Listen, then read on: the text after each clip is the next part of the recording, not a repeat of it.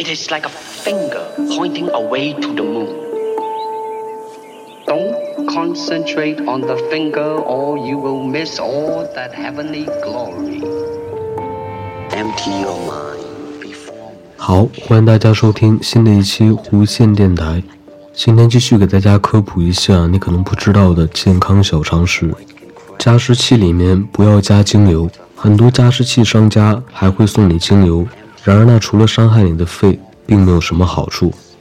其实没有宿便这个说法，直肠平时是空的，并不会积存大便。美白牙膏没有那么神奇。经常喝咖啡、喝茶、吸烟的人，美白牙膏的确能起到一定作用，不过受到刷牙时间的限制以及刷牙时有效成分被稀释的影响。不可能刷几次就能白。儿童食品纯属商家炒作。所谓儿童食品，其实只是在成人版食品上加些果蔬汁、维生素、益生菌等，减些盐和糖，实际效果不大。抓伤咬伤后注射狂犬疫苗非常重要。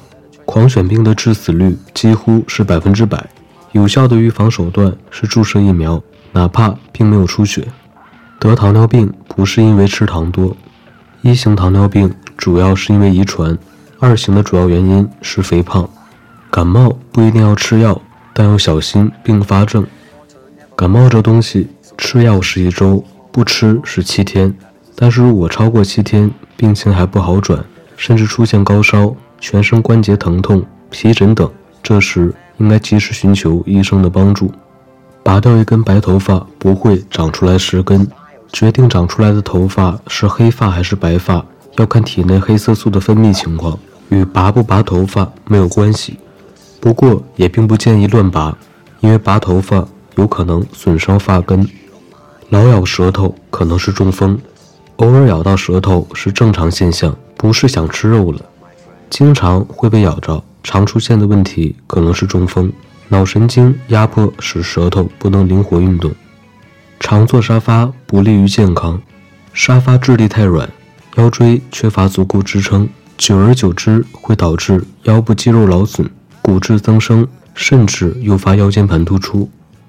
疲劳的时候别喝咖啡、浓茶，否则会对心血管系统造成巨大的伤害。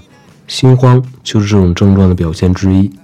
只要不在高温加热，剩油可以用，比如炸完茄盒可炸花椒。做花椒油调味，做饼时可以放过滤过的剩油，还可以用来焯菜或做汤。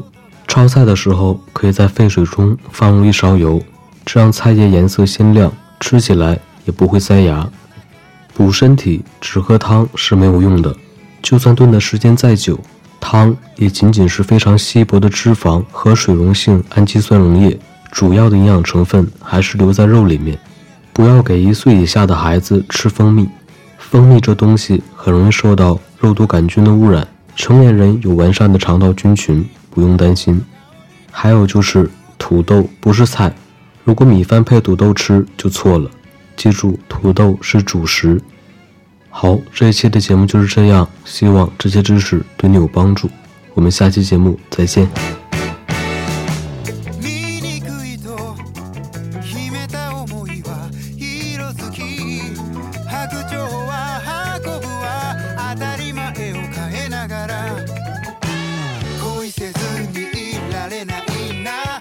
たかをも強行